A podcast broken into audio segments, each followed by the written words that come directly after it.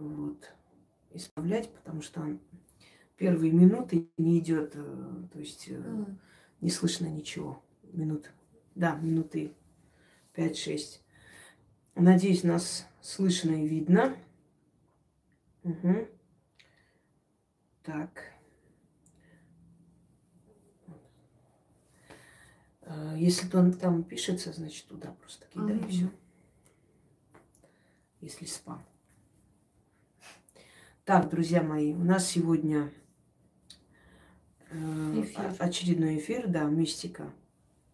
Мистика в нашей жизни. Э, ваши рассказы и мои ответы, собственно, и комментарии по поводу каждого случая, почему, как, что это означает и прочее. Ну, у нас на аватаре мистический код, сколько мы о мистике будем говорить с вами.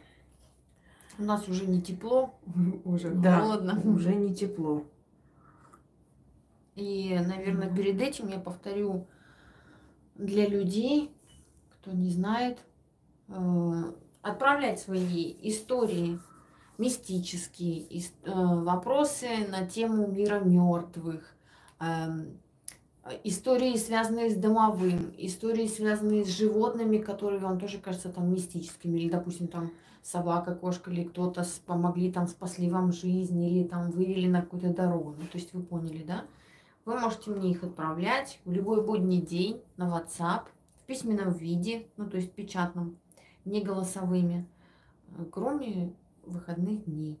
И мы в очередных эфирах будем зачитывать ваши истории или вопросы. Да, ну и, естественно, и отвечать. Э, мы проводили, точнее, мы записывали на кладбище, да, недавно ответы и вопросы. То есть вопросы ответы. И тоже внизу очень много кто начал писать.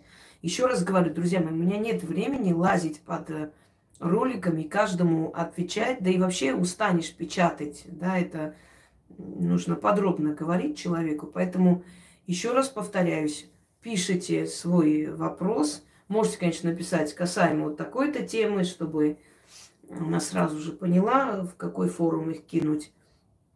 И потом Яна распечатает. Э, голосовые не нужно, потому что не все умеют сразу лаконично и быстро говорить. Некоторые очень долго это все да. объясняют. Иногда просто устаешь от этого всего. И вообще я голосовые не люблю, еще раз объясняю. Не всегда они открываются, они меня раздражают. На обычный мой номер, то есть на номер не пишите. Я там отвечать не могу, потому что у вас целая история, а я что теперь буду сидеть, это все печатать два часа. Там голосовой тоже возможно, но не всегда отправляется, меня уже просто раздражает. Я говорю, пишите на WhatsApp, у меня нет WhatsApp. Ну вот нет WhatsApp, значит, не пишите мне. А что я могу? Вот если нет WhatsApp, что теперь вы не поможете? Нет, не помогу, потому что вы сами должны подстраиваться под э, те условия, которые я выдвигаю. Да? Не я должна думать, как что делать, вот прям сейчас все бросить и побежать вам помогать. Ну, совесть имейте, в конце концов. Вас сотни тысяч, я одна. И что тут сложно? Мне кажется, сейчас э, во всех телефонах, даже самых обычных, примитивных, можно скачать WhatsApp и просто общаться с человеком. Ну, знаете как, в конце концов. Вам это нужно, правда? Вы занимаете мое время просто в никуда. А у меня этого времени очень мало. Давайте начнем. Напомню еще одну тему, которую вы тоже можете мне писать, и вопросы по этой теме. Это развенчиваем мифы о приметах или как там? Ну, обо всем. Может быть, вы где-то там какие-то ритуалы слышали, какие-то э, заговоры, какие-то, может, советы, вот вам кажется непонятным, да, какие-то традиции, обычаи и все прочее. То есть, э, если это действительно правильно, я вам, естественно, объясню, почему это делается. Если нет, то просто, ну, как бы абсурдные вещи, которые режут слух и которые вас вызывают какое-то недоверие. Далее – домовые, да, про домовые, домовые у нас... про животных, про мир мертвых. Да. Приметы нужно, да. Единственное, что не нужно, это про сны. Сны не нужно. Не буду зачитывать. Сны, э, снов в нашей жизни миллионы за нашу вообще жизнь. И каждую ночь мы можем видеть несколько сотен снов. Запоминается только один или два. Поэтому вы сами понимаете, сейчас вот общая картина снов я уже расшифровывала, объясняла.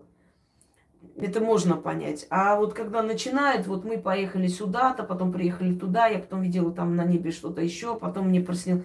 У меня нет времени на этот бред. Реально нет времени, потому что вы, понимаете, сон может быть э, пророческий, мистический, сон может быть вещи, а может просто сон продолжение дня. Вот вы поссорились с соседями, легли спать ночью и увидите, как они там помирают.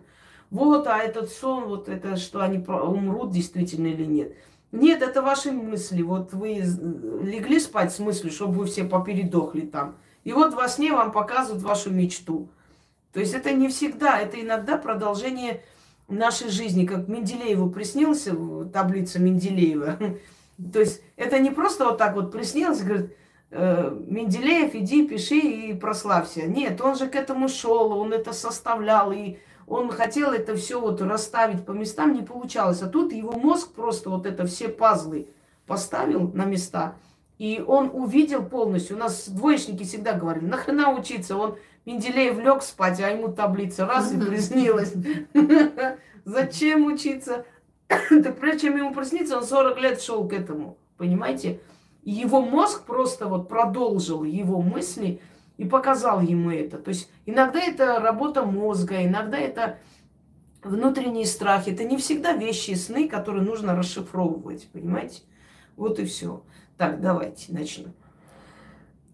А перед этим хочу всех поздравить с праздником 1 сентября, Днем знаний и так далее. И Иван тоже передаю от всех поздравления, Спасибо которые сегодня. Большое. Я у, учитель, Да, учитель. училка. Училка, дай пять, счастье тебе будет, всё, не жених богатый. Блин, в цыганском классе я когда-то преподавал. Хорошие дети. Но и еще, да, очень печальная дата сегодня. Это Бесланская трагедия. Очень страшная вещь, очень ужасающая. Но что делать? Жизнь продолжается, и другим детям нужно учиться, подниматься. Кто-то погибает в этом мире, да, кто-то уходит, страшно, и остальным нужно жить.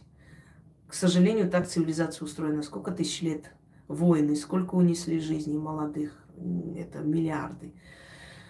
Вот, вечная память этим детям, они действительно ушли в мучениях. И пусть вечно мучаются души тех, кто в этом был замешан и кто там участвовал. Будь они прокляты, твари. Других слов для них нету и не будет. Потому что это настолько еще и цинично назвали э, время веселья. Это очень страшно. Ну, я, я не представляю, как можно было это делать. Но кто-то это сделал, понимаешь? У кого-то рука поднялась. Ну как Поэтому- и сейчас, собственно. Все Да. то же самое. Просто ужасная, ужасная картина. Там особенно э, дети, которые убегали, и им стреляли в спину, просто, ну, чтобы вообще никого, никто не... И их целью было как можно больше искалечить, понимаете, и убить, и, и- искалечить настолько много людей. До сих пор многие э, с того случая без глаз, без рук, э, вот, э, многие умерли рано из-за этих пе- пережитых стрессов. То есть искалечили людей, это очень бесчеловечно. Да. Ну, ладно, все. Давай Начнем? начнем. Да. Снится моей свекрови ее покойный муж и говорит, что берет развод с ней и забирает все свои вещи. А она ему, я и так одна долго живу без тебя, ну и уходи. Утром ей не втерпешь на кладбище ехать, надо. Поехали, зашли к ее родственникам и к последним пошли к ее мужу с сыном. И тут началось. Она заблудилась, как будто ее туда не пускали. Было немного жутко, кладбище огромное, народу никого. Ворон над нами каркает, дорогу найти не можем. Я вспомнила, уважаемая Инга, в старом ролике тоже выйти с погоста не могла, пока спиртное не вылила по-гостному.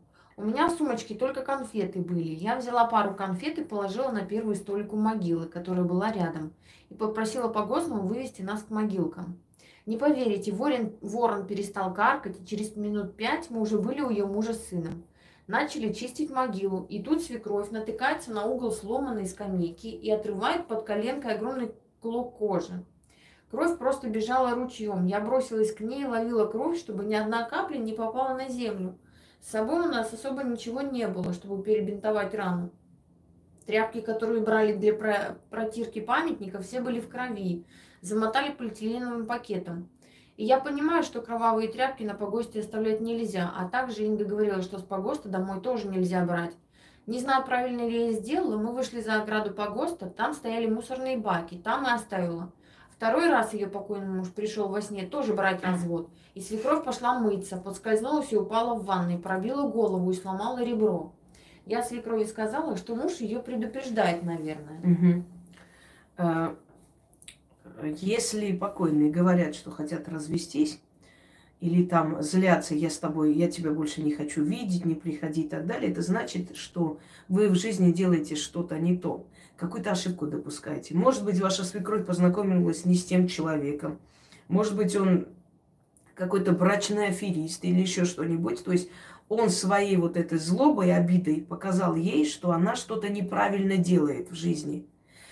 И она, не поняв, рвалась на погост каждый раз – чувствуя себя как виноватой перед ним. Э, если такие сны приходят, надо в этот день быть осторожными. Никуда не уезжать, особо никаких дел не делать. То же самое, не купаться, если ты уязвима и ты уже не раз падала. Наверняка она не первый раз так падала. Э, значит, у нее есть такое в жизни, да, вот это вот. Э, получается у нее так упасть и калечить себя. Э, это первое. Тряпки, то, что вы выкинули в мусорку, да, это правильно сделали. Вышли из погоста, все, оно там к нему отношения не имеет. Нехорошо, если бы эта кровь пошла дальше, на, ну, капнула на землю мертвую, пришлось бы ее отчитать, потому что э, то есть кровь, волосы, слюна, некоторые э, справляют нужду, у них мозги, ну так, не очень развитые, вот. И после этого они рано уходят, у них начинается болезнь. Ну, ни в коем случае, это мертвая земля. Когда я натыкаюсь, например, на такие кладбища, в городах особенно, когда между ними вот э, дорога проходит, и все время люди, значит, эм, по этой дороге на, на работу, в садик и так далее, вы все время набираете эту мертвую энергию. Зачем это делать? Лучше обойти.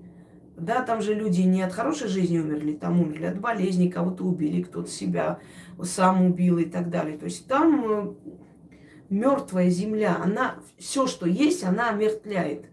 То есть здоровье, жизнь, деньги, радость. Поэтому на кладбище принято было ходить по определенным дням. И поэтому э, в древние времена жгли людей. То есть не создавали эту мертвую землю. Вот жгли человека и прах пускали по реке. Все, река считалась межу, то есть между миром живых и мертвых, вот Навью и Явью. Она уносила этот прах, и все. Эм, ну, сейчас с принятием христианства прям смерти поклонства началось, потому что эти погосты им приносят большой доход, люди приходят, там приносят, покупают... Э, памятники. Да, и венки. мало того, что памятники, еще и сорокаустые эти поминальные заказывают все время, берут какие-то эти... Я же говорила, как-то стояла и на очереди. Мне нужно было там купить спички и свечи, я забыла. Значит, э, передо мной стоит женщина. Вот, э, поминальные она заказала, еще что-то, еще чего-то, написала эти записки. Заплатила, по-моему, 45 тысяч или сколько. Я за ней стою и думаю, Блин, насколько тупой народ. Она за воздух просто деньги отдала, просто. Uh-huh, uh-huh. И пошла домой. Просто подарила им эти 45 тысяч. Они что сейчас? Они знаете как? Вот, помил Господи, вот они, ну, для виду, чтобы показать людям, что мы, да, просто так деньги не берем. Но вот написано там Елена. У них там 20 Елен, 50 Сергеев, еще помилуй, Господи, Елену, всех Елен, что тут записаны, и Сергея. 15 минут запел, и положил себе в карман несколько сотен тысяч. Просто, понимаете, вы...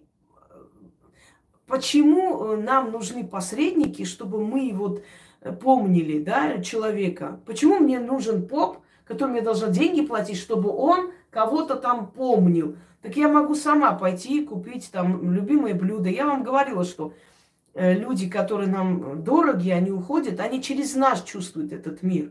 Вот не просто так бывает, что после смерти близкого человека ты начинаешь слушать его песни, хотя они тебя раздражали при его жизни, да.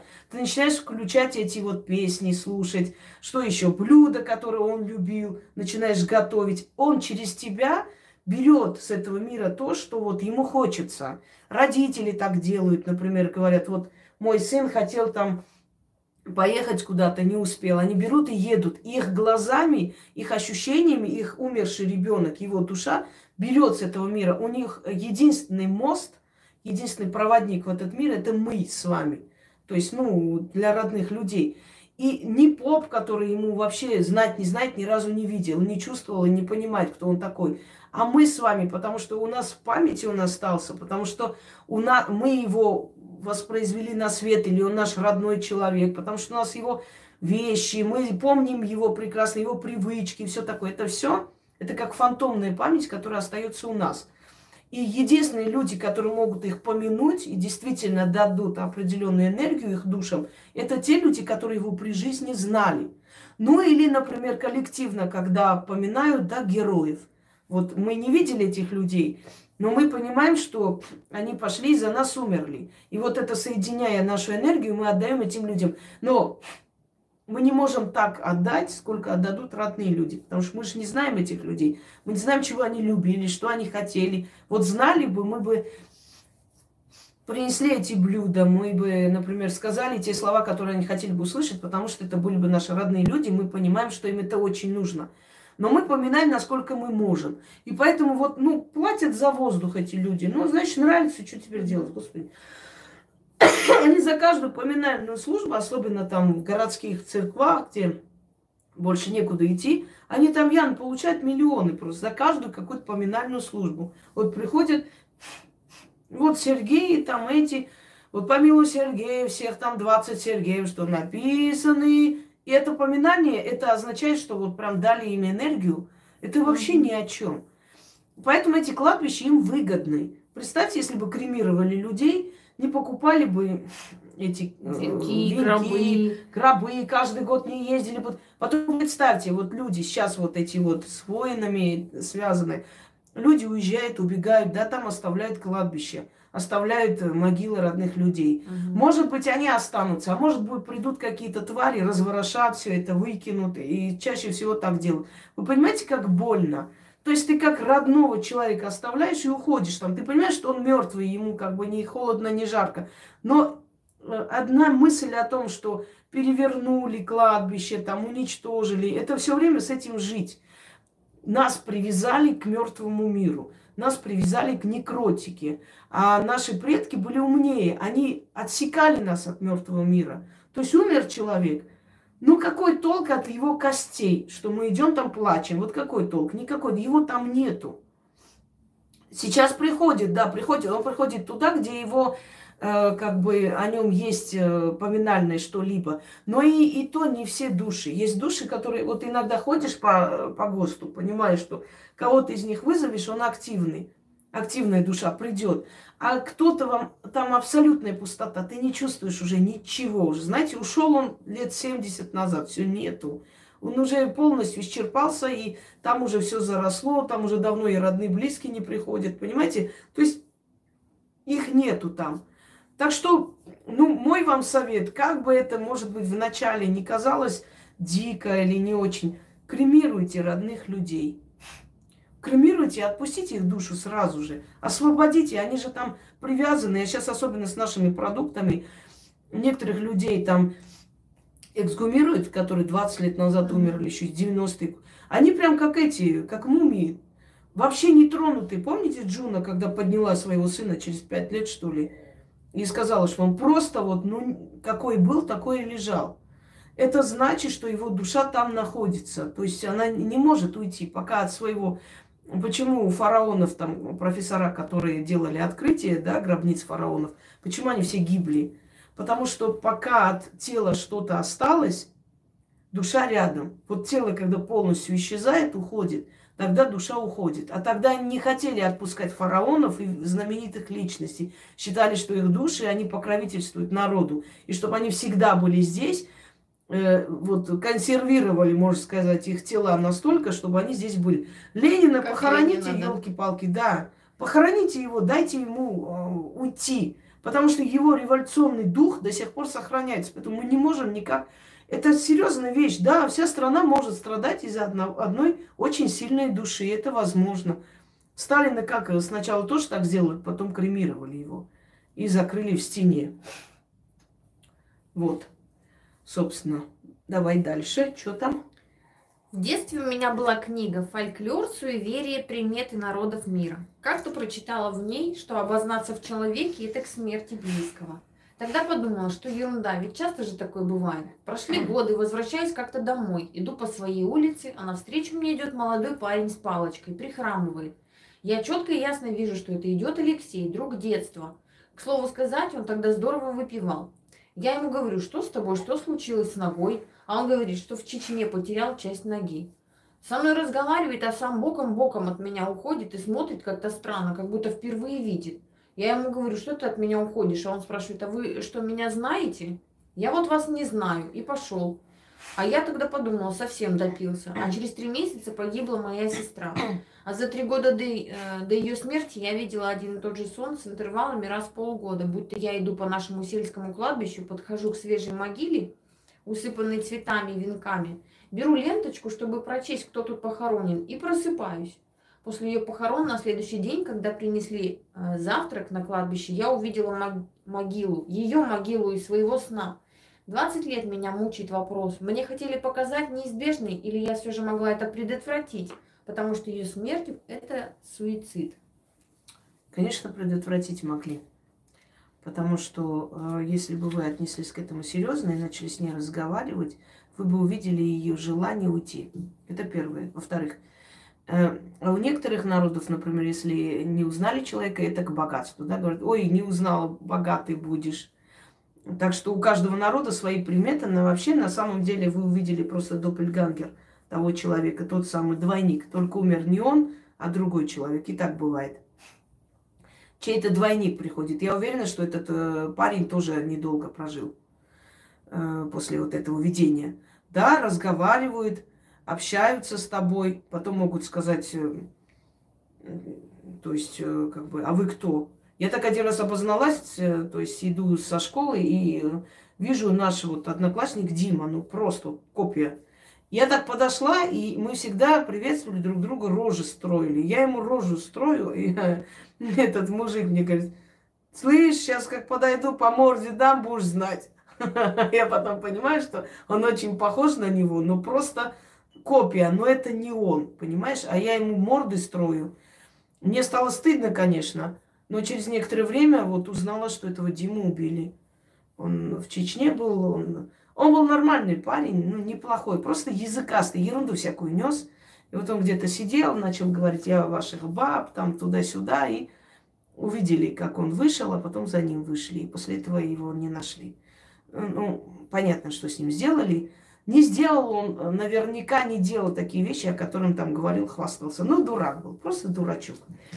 Вот, э, да, видела его двойник, то есть точная вот копия. Или мне показалось, иногда бывает, что человек даже может быть не похожий. То есть не, не, не копия того, Может быть, кого ты знаешь. Кажется, да, т- нет, нет, тебе кажется, что это его лицо.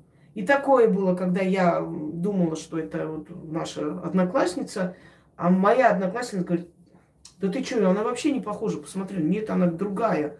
Я говорю, как не, не похоже, посмотри, это же Катя. Да нет, нет, ну а у нее вот там светлые волосы и так далее. А я вижу лицо этой Кати. Потом узнали, что эту Катю чуть не посадили, да, тоже. То есть может быть, что вам кажется, что этот человек похож на него, а на самом деле он совсем другой.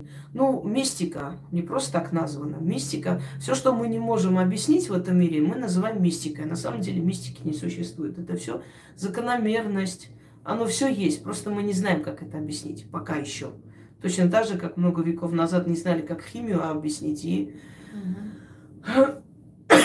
и это колдунами объявляли людей. Сейчас, сейчас, сейчас, секунду. Да, Роман, так э, с ним, к сожалению, так и сделали, по всей видимости, как вы пишете. Ой, ужасно, конечно, это все. Давай, говори. Что там дальше? Отвлекусь.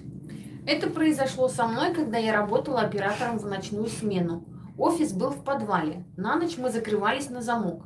И в одну ночь постучался парень и умоляющим голосом попросил меня открыть дверь, так как он договорился встретиться с Александрой Михайловной. В этом подвале открылась новая организация, и он туда просился. Но она ему не отвечает на звонки.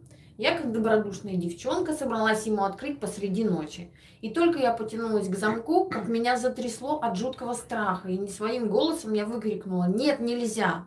Да так грубо, что на меня совсем не похоже. Парень даже и просить больше не стал, буркнул, ну все понятно, и ушел. А я стояла и не могла прийти в себя, не понимая, что это было. Такого страха, как перед смертью, я никогда не испытывала. Как будто в меня кто-то вселился. Так грубо отвечать тогда я даже и не могла. А через пару дней я узнала, что магазин, который находился в этом же подвале, обокрали ночью, а запустила воров моя напарница. И тут мне все стало ясно. Напарница хотела навести воров в мою смену. Открой я в ту ночь дверь и оказалась в смертельной опасности. Меня могли оглушить или столкнуть с лестницы. Я до сих пор благодарна силам за спасение в ту ночь. Вот.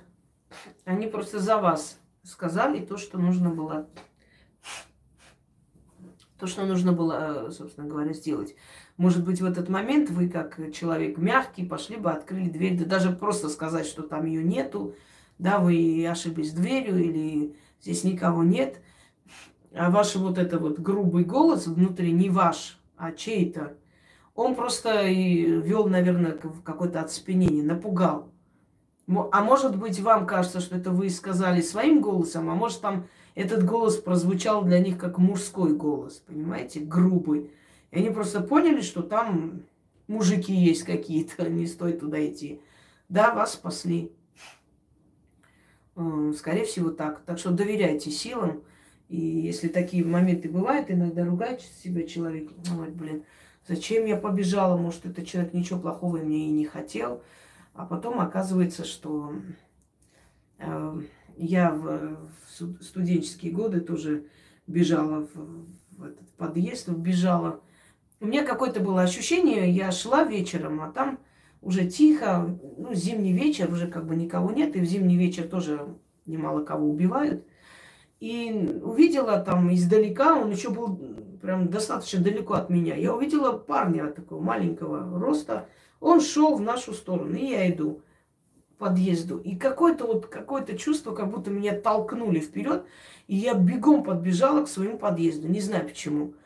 И он меня увидел, ну, что я уже подошла, дверь открываю, и как рванула оттуда, вот за секунду просто он оказался рядом со мной. Я закрыла дверь, успела забежать, нажала лифт. Лифт открылся, и он забежал в подъезд. Лифт буквально просто закрылся вот перед ним. И он, видимо, просто или кнопку пытался нажать, ну, чтобы, как обычно, эм, авто, остановить mm-hmm. лифт и подняться. Но вот лифт застрял, вот просто что-то там технически случилось. Он немножко поднял меня на два этажа выше и заглох. А потом через минут 10, наверное, я поднялась наверх на свой этаж, а его уже не было. И сейчас думаю, там два лифта было. Он мог просто посмотреть, на какой этаж я поднимаюсь или бегом побежать быстрее лифта, да, или, или просто на втором лифте подняться на этот этаж. И лифт меня поднял, просто остановил на каком-то этаже. Может, он пока туда побежал, ну, он запутался, одним словом. Потом мы узнали, что да, маньяк. Поймали его, показывали. Через некоторое время все равно узнаешь. Там же говорят, вот если есть пострадавшие, приходите. Думаю, ну пойду, что я скажу? Ну, он за мной гонялся. Скажешь, девушка, это не считается. Он же тебя не убил, у нас же там самая любимая да, фраза. Да. Вот убьет, тогда и звоните. А пока не убил, нехер тут, блин. Мешайте работать. Так. В 15 лет мне бабушка подарила большой флакон духов. Ими я не пользовалась. Аромат был яд, э, ядреный. Но они мне всегда о ней тепло напоминали. Так они и простояли больше десяти лет. И однажды вечером я их взяла за крышку. Они соскользнули и разбились о стеклянную полку. В голове мелькнула мысль, это не к добру. И на следующий день позвонили родственники и сообщили, что бабушка умерла. А ведь и правда разбились не к добру, предсказали, наверное, смерть бабушки. Такое может быть. Могут рваться, например, э, куклы, подарки, которые дарил человек – ни с того ни с сего и напоминать о ней. Это значит, что ее скоро не станет. Такое, такое возможно, но не стоит каждое там каждое происшествие расценивать как вот не к добру, что иногда это просто, ну, как бы не, неосторожность наша. Но в этом случае, да, в этом случае вот эта мысль не просто так пришла. Я же говорю, что внутри наш внутренний голос или подсказки, которые дают э, силы, они могут э, по-разному эти подсказки быть. И разбиванием духов, и чего угодно, и сны, и голос, и все это. И если сразу первая мысль о бабушке, значит, вам просто подсказали. Кстати, пользуясь случаем, не отправляют там какие-то каналы новые, открывают с этими питванутыми. Послушайте, мне не интересно. Вот там какие-то сумасшедшие такие вещи показывают, ну, невероятные, это невозможно. Может, вы посмотрите, скажете свое мнение. Вы знаете, э, для многих магия это бизнес. Вот точно так же, как медицина.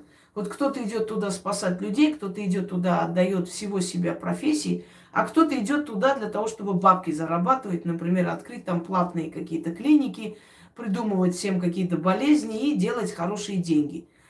Э, ну вот как вы думаете, сколько мы живем за историю человечества? Будут и настоящие ведьмы, ведьмы, да, будут и те, которые играют в магию. И я буду всех обсуждать и каждого объяснять. Зачем мне это нужно? Я объясняю, что такое настоящая магия. Я говорю, показываю, как должно быть. Все, если что-то, э, скажем так, вне моего ну, рассказа, объяснения, значит, это неправильно, если вы доверяете моему мнению, естественно. Теперь, были там эти битвы, дальше есть, да, ну вот не все же могут добраться до этих битв, или не все же могут добраться до таких каналов и там создать свои свой цикл программ и вот этих приглашать. Некоторые просто в Ютубе это делают. Вот собрали вот таких же там, раскручивают их, показывают, ну, вот это же, послушайте, сейчас легче простого. Вот хотите там какую-нибудь, э, не знаю, у нас какую-нибудь комнату, да, оборудуем там, как, как студия. Вот сидит журналистка, расскажет. Кому-нибудь попросим, деньги дадим, э, напишем какие там вопросы. Вот она будет сидеть, здравствуйте, это канал такой-то, мы там продюсерский центр, какой духовный центр такие-то, мы задаем вопросы какой-то известному экстрасенсу и так далее. Одно название, когда человек, там написано какая-то там маг, э, Марина, предположим, такая-то, уже говорит о том, что этот человек о магии представления не имеет. Маг – это жрец человек, женщина называет себя жрецом. Ну как это? Она даже не знает понять. То есть они, ну вот услышали маг, ну звучит же круто, маг, вот это. Вот они магом себя... То есть человек даже не понимает, что она магом быть не может никогда. Были маги и жрецы. Маг – это жрец. Это только мужик может быть магом, больше никто. И вы хотите, чтобы я теперь выходила, то есть новую говногруппу хотите на мою голову собрать, да? Сейчас я выйду, я им скажу, они начнут на меня, значит, кидаться. И... Ну, понятно, что очень многие из них, например, э, моими словами говорят, очень много в этих битвах я видела, ну, ну, учатся люди, но у них у всех есть свои продюсеры. Эти продюсеры шастают по этим каналам, смотрят, как надо, что надо, черная ткань, свечи, вот эти такие вещи. Вот, о, интересно, умно. Можно вот как-то так сделать похоже на нее. Смотри, я не буду называть женщину, но ее помощница когда-то э, со мной переписывалась, она меня знала. Я с ней тоже была ну, в хороших отношениях, я ей собаку подарила. Все. Она мне много чего рассказала про нее. И этот вот э, помощник этой женщины, которую ведьмой себя называют, там, ой, такие все молятся на нее. Э, она говорит, ее этот э, парень, который помогает, мне пишет и говорит, узнай у Инги, вот, разузнай, посмотри, как она делает, сфотографируй, сними там, может быть, какие-то моменты, отправь. Мне, нам нужно тоже создать для нее такой имидж. Это известная женщина. Я, я сейчас назову, скажу, вот специально на ее имя. Нет, я не буду называть. Думайте, кто это, мне вообще не интересно, кто там куда попадет, это уже ваш разум как поведет, да? То есть они ходят, шастают, а потом этими продюсерами пересрались, да, они взяли на весь мир, рассказали, что угу. это я узнавал, ходил, вот всю информацию выпитывал, деньги отдавал соседям, а потом ей там за чашкой чая говорю, что вот скажешь так, скажешь так, повернись, вот мама его так выглядит, он повесился, вот прям повернешься, а вот мать вот такая-такая, фотографии. скажешь, вы его нашли, потом там какой-то сарай есть зелененький такой, посмотри по сторонам, вот покажи на сарай, скажи, вот здесь он повесился, пусть все шокируются. Вот они, понимаете? Поэтому кто-то добрался до каналов и снимает свою передачу, раскручивает их, потом создает какие-то духовные центры, где деньги зарабатывают. А кто-то не добрался до каналов, добрался до Ютуба, сделал сайт и теперь приглашает этих безумцев туда. Там одна ведьма есть вообще. Вот ведьмы называется. А вот одна фраза меня вот врезалась в память, что Чикатило-то убивал, да, детей, там, женщин, все такое. Но если так подумать, он же не виноват. Это же они выбрали. Они же выбрали такую смерть перед э, в прошлой жизни. Им же перед ним предложили. Вот я не думаю, что какой-то ребенок выбрал такую смерть, знаете, или мечтал, чтобы его вот так убили в лесу и вот таким образом пытали. Это вот представь. И выглядит она вот просто алкашка. Вот. Они там все не красотки, я Это ужас какой-то. Я все понимаю, но не может человек силой быть ханыкой. Это ну, невозможно. Невозможно, но у, у тебя должен быть очень трезвый мозг. Не то, что ты там не хочешь пить, э, тебе даже нельзя. У тебя такие появляются причины, что ты даже просто 100 грамм выпить не можешь. Ну, у тебя боли будут и так далее. Тебя держат от алкоголя и от всего остального ну, просто вот мертвой хваткой. Поэтому я смотрю, какая-то еще была там чертей каких-то жарила. Вот я жарила его, он так вот делал, когда у него копыта там в, в этом mm-hmm. в огне были. И они говорят, можете комментировать, кого этих сумасшедших я буду комментировать? Ну вообще, нахер нужно опять время тратить на них? Да успокойтесь. Если вы считаете, что кто-то может черта жарить, и он будет топтаться там. Если вы в это верите, тогда идите дальше, смотрите этот бред. А мне не надо. Вот прям скидывает, вот посмотрите, они вот так сказали, а вот так сказали. Я говорю, вы понимаете, что это бред? Да, ну тогда и все. Если вы разумный человек, зачем мои комментарии нужны? Или э, новую дерьмогруппу собрать на свою голову. Спасибо. Угу. Давай дальше, Ян. Хотела поделиться с вами мистической историей, которая произошла с моей мамой. Когда моя мама была молодой, она вместе с парнем снимала дом у одной бабушки. В их комнате было старинное зеркало. Мамин парень учился на военного и не всегда возвращался домой. Бывало, что он оставался в гарнизоне. Однажды вечером мама сидела возле зеркала и, как всегда, ждала его с учебы. И вдруг вспомнила одну сказку, которую ей рассказала соседка еще в детстве. Сказка была о том, что нельзя сильно скучать по любимому человеку, иначе в его облике придет черт. Внезапно в окно кто-то постучал, и мама пошла открывать. И так как она никого, кроме него, не ждала, то просто сбросила с деревянной двери крючок, быстро развернулась и пошла в комнату. Обычно ее парень, когда приходил, то был разговорчивый, спрашивал, как дела и так далее. Но в этот раз он почему-то зашел молча и лег рядом с ней. Прошло несколько минут, мама почувствовала что-то не так. Как будто это был не ее парень, а кто-то другой. Мама посмотрела на простынь и увидела, что там, где должны быть и ноги у парня, просто все сплошное. Она начала обливаться потом и сказала себе, запомни, что это не сон. Она ждала 4 часов утра, посмотрела, кто это, но незадолго до этого времени крепко уснула.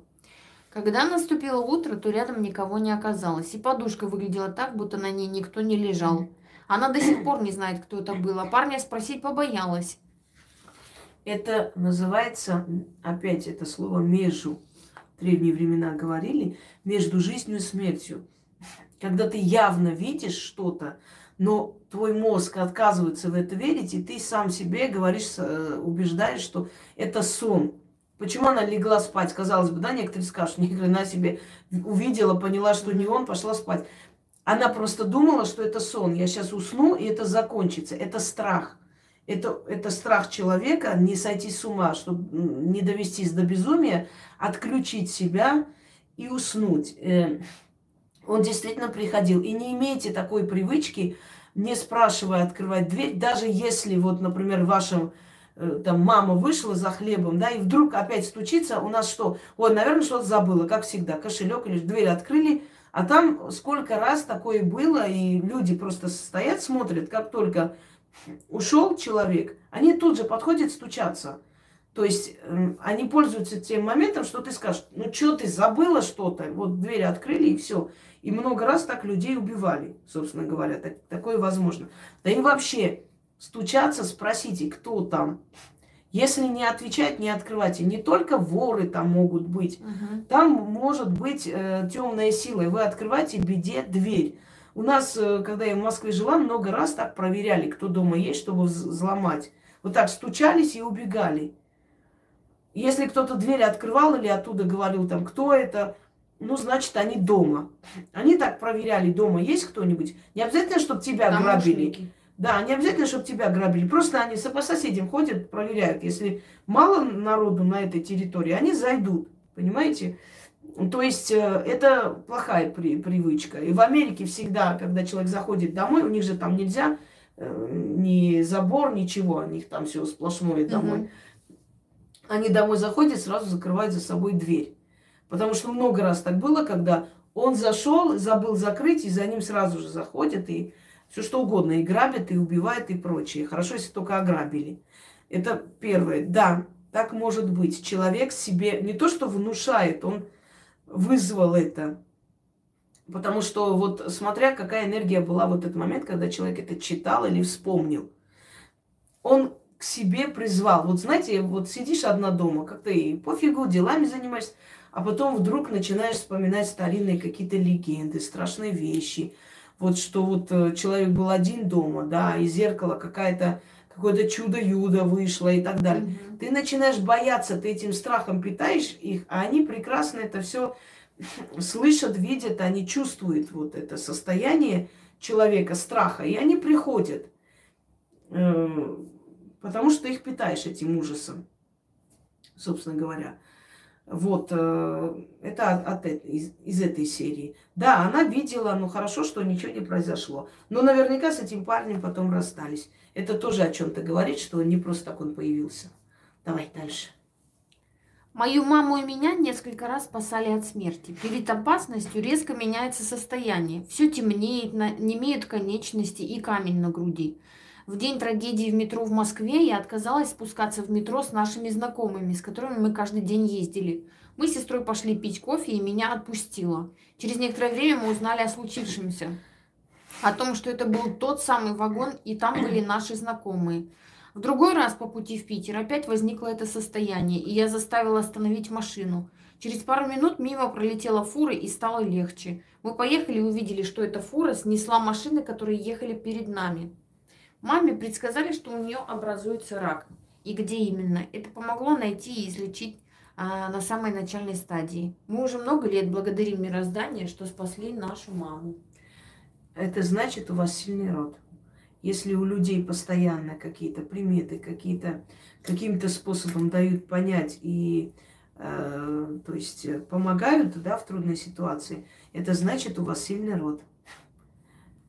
Просто э, помогают, подсказывают, не дают вам пропасть. Ну, предки ваши э, достойны были люди, и они просто имеют право, им дается право защищать своих э, потомков. Понимаете, вот когда люди говорят, например, какая разница, например, и те, и те умирают, а смысл, а зачем? Вот затем, что э, это этот, оставь, оставь это, это не шнабак, это просто, это юморной шнабак, это не он, не она. это из этих каналов, которые там их долгат. Так вот, э, э, вот проклятый род или проклятые души, или человек, который совершил преступление перед э, Вселенным, ему дают возможность видеть, как страдают его потомки, но он не может им ни помочь, ни подсказать никак.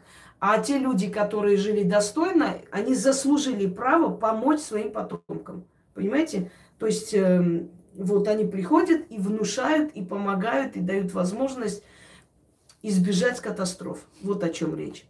Это предки. Это чаще всего именно предки. Потому что если бы только ей помогли, это один вопрос. Но помогли и вам, и так далее. То есть постоянно помогали, это предки.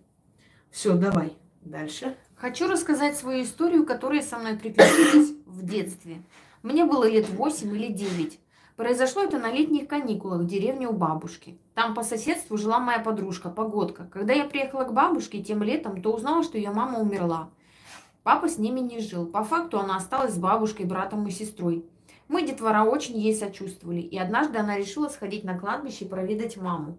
Мы ее решили поддержать и сопроводить туда, самостоятельно, без взрослых. Вот такой компании несколько детей. Мы зашли на кладбище, ей нужно было в, конце, в конец кладбища. Сельское, оно не такое большое, как в городе, но все же пройти необходимо. Мгм. Мы зашли на середину, а она прошла дальше. Как-то так мы подумали, что она там хочет побыть наедине. Пока мы ее ожидали, мы дети, как-то развлекались, видимо, громко общались. А я начала разглядывать могильные памятники, а именно фото. Меня это прям очень увлекло. В нескольких фото всматривалась. И фото одного мужчины, как сейчас помню, зашевелилось. Он заклацал зубами. Я завизжала. Дети подхватили, завизжали. И с таким криком мы все убежали, что я испугалась, никому не сказала. Как-то сама себе не поверила. Много раз это анализировала и не могла объяснить. Позже осенью родители заметили, что у меня стало плохое зрение, и мне на- назначили очки. И еще э, добавился диагноз полиартрит. Я потом во взрослом возрасте связала эти события. Вернулась в прошлое, меня этот момент не оставлял. Я как будто хотела себе доказать, что ничего не может быть. И однажды ночью с друзьями в подростковом возрасте на слабо мы тоже пошли на то же кладбище. Просто зашли. Возле входа посидели и ушли. Ничего не произошло. Это, вы- это вызвало много переживаний и как-то лично мне дало какое-то осознание. Не знаю, какое-то внутреннее понимание, что так делать не нужно. Это большая глупость. Действительно очень жаль, что нет в наше время, э, современный век, обучения, прояснения о жизненных истинах. Вам нужно попросить прощения у мира мертвых. Потому что я уверена, что дело этим не кончилось, и у вас вся жизнь на перекосяк идет. Даже неосознанно, знаете, незнание законов не спасает от ответственности. Вам нужно попросить прощения у мира мертвых. Ну, если не знаете как, напишите, я вам объясню. Иначе они будут вас преследовать и наказывать всю жизнь. Есть такие глупости, которые дети творят, а потом всю жизнь за это расплачиваются. Про какую-то С. Дарк, целительница, которая всем отправляет мои Мгм. ритуалы. Не знаю такую. Если знаете, отправьте. Из битванутых, я так поняла. От- отправьте, э, мы посмотрим доказательства, если есть, не просто на словах. Ну, тогда она будет искать пятый угол. А пока что не могу. Не знаю. Может, отправляет, может, нет. Я ж не видела. Отправьте, покажите, докажите, что это так. Потом битванутость. э, Одно тоже было из битванутых, когда я денежные расклады делала на деньгах, у кого почему не получается. Тут же вижу у нее, тоже из оттуда. Ой, какие они абсолютно ограниченные, завистливые, малодушные, грязные существа. Вы не представляете. Я понимаю почему. Потому что достойный человек, принципиально, никогда в жизни не пойдет за деньги врать, понимаете, показывать себя там кем-то. Это люди беспринципные, которые вот что скажут, да, они... Я когда беру на ясновидение, я смотрю, если я с этим человеком, у меня не было переписок, то есть этот человек, по крайней мере, не рассказывал о себе, мог там спросить, можно на консультацию. В любом случае, я их не беру. И вот я назвала некоторые имена, потом поняла, что с этими людьми я уже вела переписки. Ну, то есть они писали, я им отвечала. И я не взяла их из принципа, понимаете? Хотя там они про свою жизнь не рассказывали, неважно. А эти люди идут э, целенаправленно обманывать. Конечно же, у них нет ничего святого, и ожидать от них какой-то порядочности было бы смешно. Докажите, посмотрим. Если это так, вот отправьте на мой WhatsApp, где она отправляет мои ритуалы. Я посмотрю, если это так, ей будет не сладко. Но если я не увижу эти доказательства, я не могу ничего говорить. Даже если это реально так. Мне нужно видеть. Что там у нас дальше, Ян? Хочу поделиться случаем, который произошло в конце прошлого года. И до сих пор не выходит у меня из головы. В ноябре мой папа попал в больницу с новомодной болезнью. Мы очень за него переживали, так как его состояние ухудшалось, улучшений не было. Я плакала почти каждый день и проводила ритуалы с канала Инги. В итоге через какое-то время папе стало лучше, и его выписали. Уже после выписки он рассказал вот что. Было настолько плохо, что было тяжело дышать. В полудреме последний раз выдохнул, а вдохнуть уже нет сил. Не могу и не хочу. По телу пошло тепло, так хорошо стало и дышать не хочется. Потом чувствую по спине кто-то кулаком бьет, кричит и ругается. Оборачиваюсь, а это Иринка, то есть я. Очень злая. Тут я очнулся, начал кричать, звать на помощь. В итоге отвезли в реанимацию, дали кислород, поставили капельницу. Откачали, в общем. Я была потрясена от услышанного. Неужели настолько сильно сработали ритуалы? Очень хочется узнать мнение Инги об этом случае. Ну, конечно, сработали. Это просто духи приходят в обличие тех людей, которых вы знаете, ну, которых знает ваш папа, например, да, в, в обличии вашем. Если бы духи пришли в обличие э, каком-то там непонятном, был бы другой результат. А он увидел родного человека, он, ему это придало сил, и он вышел из себя. Было бы хорошо, если бы все люди, которым помогли мои ритуалы вытащить своих родственников и помочь, да, хоть одно слово бы сказали, и, и просто, вот знаете, как вам сказать, есть такое, правда любит тишину, да, а ложь громко орет. Или у лжи тысячи свидетелей, у правды ни одной. Просто иногда вот так слушаешь, знаешь, сколько раз так было, когда обращались, например, ну, здесь человек моими работами вытащил, а так вообще много случаев, когда вот умирает папа, там мама, помогите, спасите. А потом пишут, все хорошо, спасибо. Мы обязательно, обязательно скажем спасибо, мы не забыли. А потом проходит несколько лет и опять пишут, вот могли бы помочь там наша племянница. И я смотрю нашу переписку, я понимаю, кто это. Я понимаю, что это, ну, те люди, которые уже один раз приходили. Я говорю, как ваш папа, хорошо? Ой, да, все хорошо, он уже работает, все отлично. Я говорю, я рада за вас. Какая еще проблема? Племянница. Я говорю, а следующая еще какая будет? Ну, в смысле? Я говорю, ну, просто интересно. Так, сколько проблем вы на меня пытаете, ну, будете так вешать, да, думая, что все вам обязаны и должны. Обидно просто. Не нужны мне от них ни деньги, плевать я хотела, правда. Вот иногда просто так думаешь, блин, жизнь человека. Или рождение ребенка. Вот не могли родить, и ты взяла, помогла этому человеку. И проходит время, родился, все хорошо, все прекрасно. А вот могли бы помочь, вот у нас там на работе хотят меня прям выживают. А вы не понимаете, почему эти проблемы снова приходят, какие-то проблемы? Потому что вот вы открываете вот эту воронку и не закрываете, понимаете, вы, вы должны закончить его. Ну, по крайней мере, ладно, сказать спасибо. Не надо ничего от вас. Ну, снять там, например, да, что-нибудь, ролик, например, сказать – вот я хочу сказать, поблагодарить, посоветовать другим людям вот этот ритуал, который может им помочь. Эм, нельзя так, друзья мои, нельзя. Просто они привыкают, что вот помогло, о, отлично, а еще поможет, вот еще в чем-то. Духи за вами же наблюдают, они же смотрят э, за человеком. Вот насколько человек благодарен, ценит ли он жизнь своего отца, своей матери, там, я не знаю, своих племянников. Сколько так было, Ян? Приходили, помогите, там, спасите, в, в этом в реанимации лежит, умирает. Через некоторое время, спасибо большое, все хорошо, мы дома, мы обязательно все это вы... проходит 2-3 года, а они опять за каким-то там новым этим. Вот Инга мне тогда помогла, хотелось бы, чтобы опять помогла. Послушайте, вот я просто по себе сужу, вот не дай бог, да, вот мой сын, и на пороге смерти я иду к человеку, этот человек вытаскивает его с того света. Хотя врачи говорили, что до утра может не дожить, предположим. Вот мои действия. Какие? Да даже врач, который спас, я его поблагодарю. А вот если я знаю, что точно не было шансов, а человек помог. Какие мои действия? спасибо, спасибо, я обязательно все это помню. Наша соседка, которая спасла меня тем, что просто вовремя вышла из квартиры, когда у меня на меня напали с ножом э, в Москве. Наташа, спасибо ей большое. Она вовремя просто вышла из квартиры, она меня просто схватила и втащила к себе, закрыла дверь. Потом позвонили милицию и все такое. Я ей подарила золотое кольцо, довольно дорогое. Почему? Потому что моя жизнь что-то стоит, понимаете? Чего-то стоит моя жизнь. Я понимаю, что, да, человек меня спасла, я могла просто сказать спасибо, там конфетку какую-нибудь подарить или что. Но моя жизнь чего-то стоит. Я очень долгое время и до этого, и после делилась сладостями. Вот мне столько отправляли, я все этим детям. Потому что я столько не ем.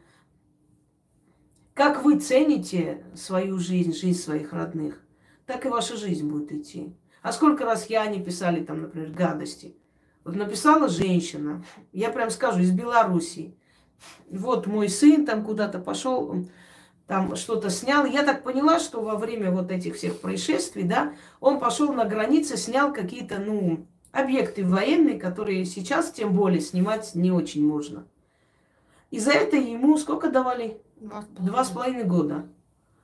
Она говорит, э, возьмите ритуалы есть э, там э, спаси. Вот ритуал сократить срок или спаси из тюрьмы, больше не будем, наверное, читать, я Хорошо. достаточно. Просто доскажу. И вот спасти э, из тюрьмы или там вот этот ритуал, заговор, он знаете, скольким помог просто из зала суда выйти. Некоторым э, давали там реальный срок, должны были дать, дали условно. И человек советует, или вы проведите, есть такие ритуалы, или напишите Инге, она вам посоветует, скажет. Я не могу вам сказать. Она, ну, вы понимаете, мой сын не виноват. Она говорит, я не могу, я, ну, я не знаю, что вам сказать. Вы ей напишите или сами проведите. Ничего такого она не сказала. И что был ответ? Понятно. А как там? Развод для русских Развод лохов. для русских лохов. А ты не русская, да? Ты кто? Монголка? Ты не русская? Это во-первых. Во-вторых, почему ты оскорбляешь человека? Развод был бы тогда, если бы я взяла, э, значит, э, у тебя деньги, а твой сын пошел бы сел. Вот тогда был бы развод. Если человек не требует у тебя денег, ничего не говорит, просто советует делать или ритуал, или мне написать, я скажу, как сделать. Может, я бы помогла. Почему ты, тварь, хочешь обязательно съязвить, унизить человека? Развод. Чем развод состоял?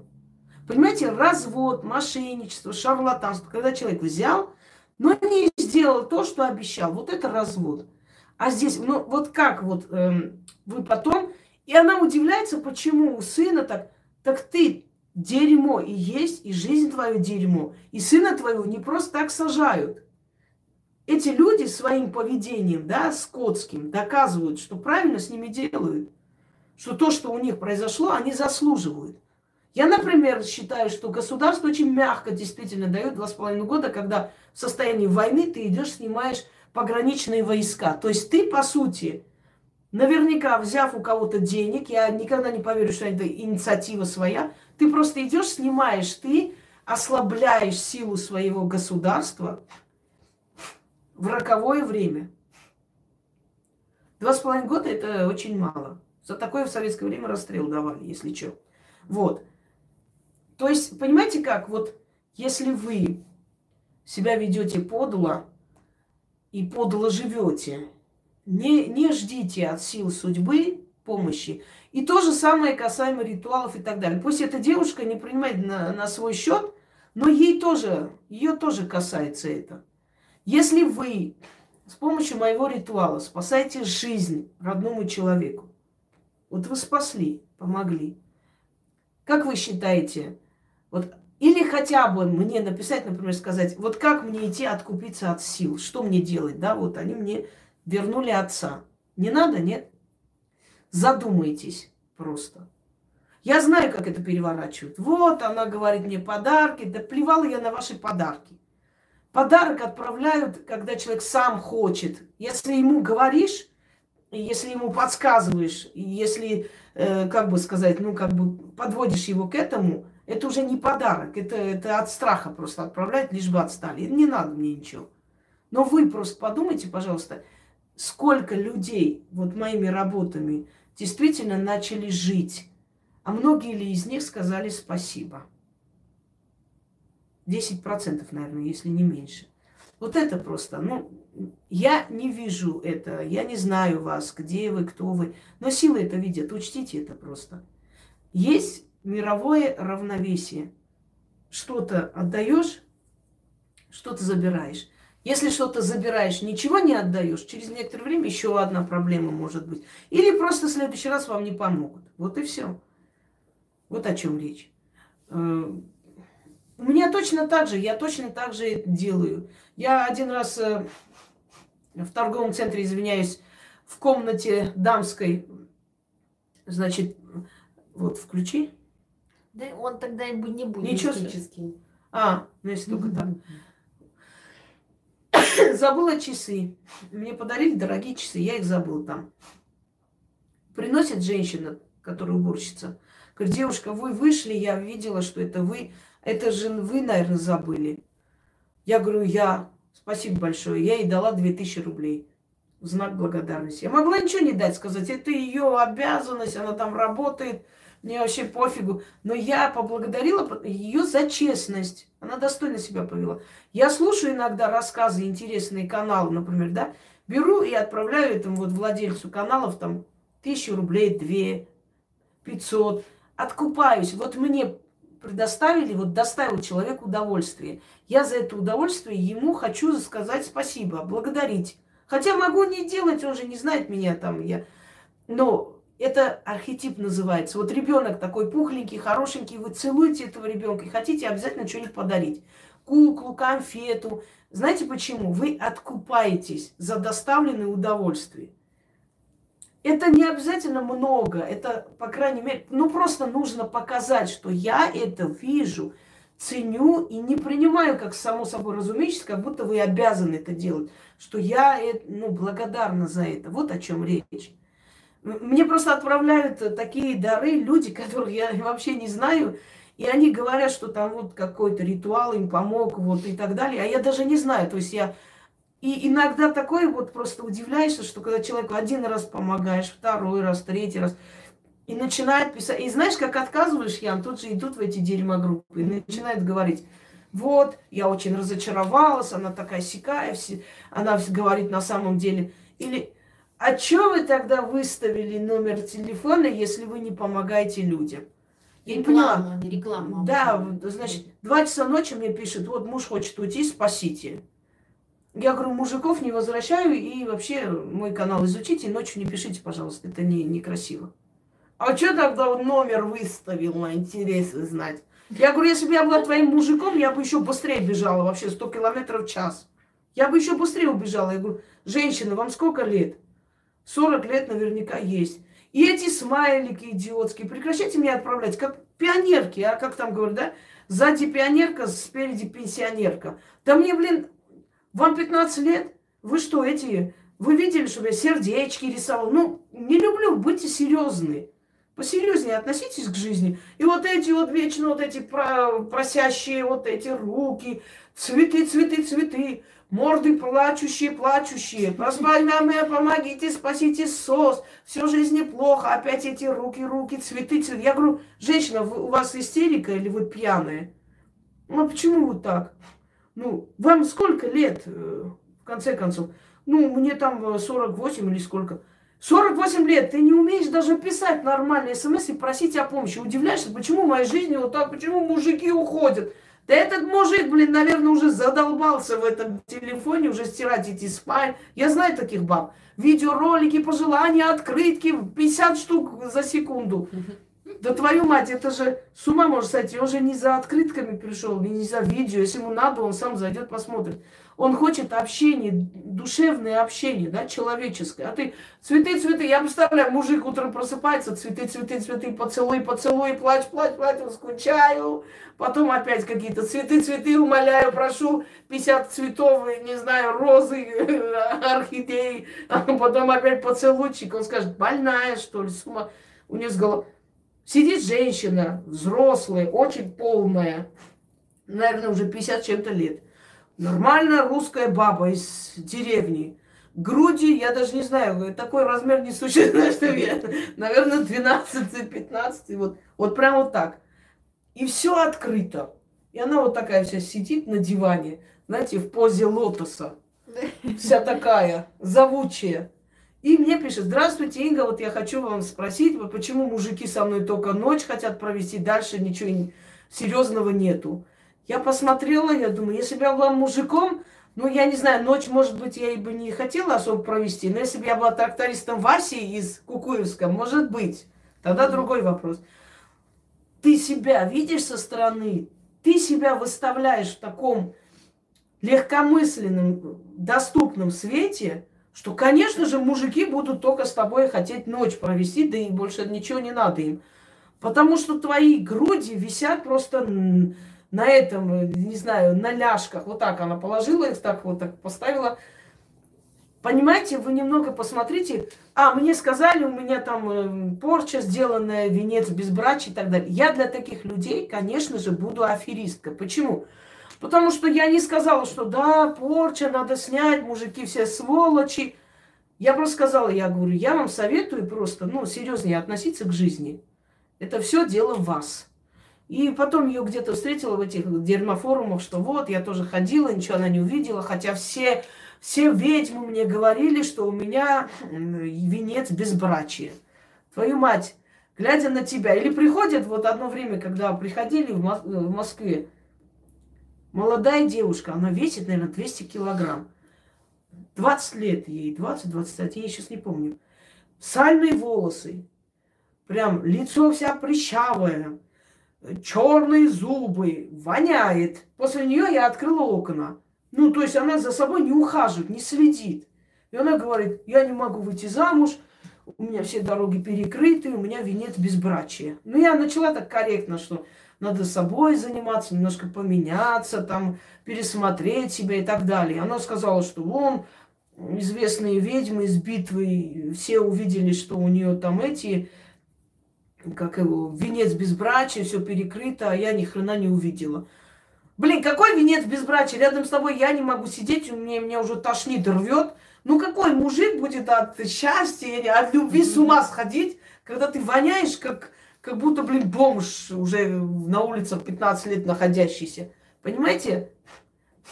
Вот просто так предисловие. Задумайтесь, что не всегда ваша жизнь такое дерьмо, потому что кто-то вам что-то сделал. Иногда вы неправильно вообще относитесь к жизни, к понятию благодарности, к силам. Не, нельзя вот это вот получила и забыла про это все. А потом опять, ой, мне опять, а сейчас не хотят помочь. Ну, то же самое у нас была известная история, да, когда он отвез там к очень знаменитому врачу товарища одного, э, которому попасть просто за полгода записывается. И этот человек э, осмотрел, помог, написал рецепт, причем таких лекарств, которые даже не выдают. То есть он написал и сказал, куда идти, кому сказать от его имени. Вот это все было сделано, и он даже не посчитал поблагодарить. И в следующий раз звонит, и он отвез, отдал, говорит, мне стало неудобно. В следующий раз вот он не хочет принять, он он сказал, что он занят. Конечно, он скажет, что он занят. Ни хрена себе. Он столько сделал, ты элементарно коньяк не можешь с конфетами принести, сказать спасибо. То есть, ну, я знаю просто, что он не пьет. Какое твое дело, пьет он или ты принеси, да, да. он отдаст своим, не знаю, медсестрам. Но он же увидит это вот как бы, это внимание, да? Он все равно не пьет. А что, у него денег нет конфету купить, что ли? Он же знаменитый врач. Вот. Вот так относитесь к жизни и ждите чего-нибудь хорошего в ответ. Не будет ничего. Все, всем удачи. Мистическая история в конце немножко юмористические пошли. Ну, да, ничего да. страшного. Угу. Тоже нужно, знаешь, мозги промывать иногда ёршиком. Как эту бабу звали? Блин, уже забыла, которые мои ритуалы куда-то. Дарк. Ни хрена себе. Она хочет Жанной Дарк стать, что ли? Хочет это, сгореть живем. Ну, ну, если это правда, то Жанной Дарк станет. Правда, не так прославится, как та во Франции, но все равно. А может быть, неправда. Я сказала, я бездоказательно ничего говорить не буду, господа. Всем удачи, всем спокойного вечера. Мы пошли делами заниматься. У нас который час? А, 22, ну, скоро 9. Все. Всего хорошего. Пока.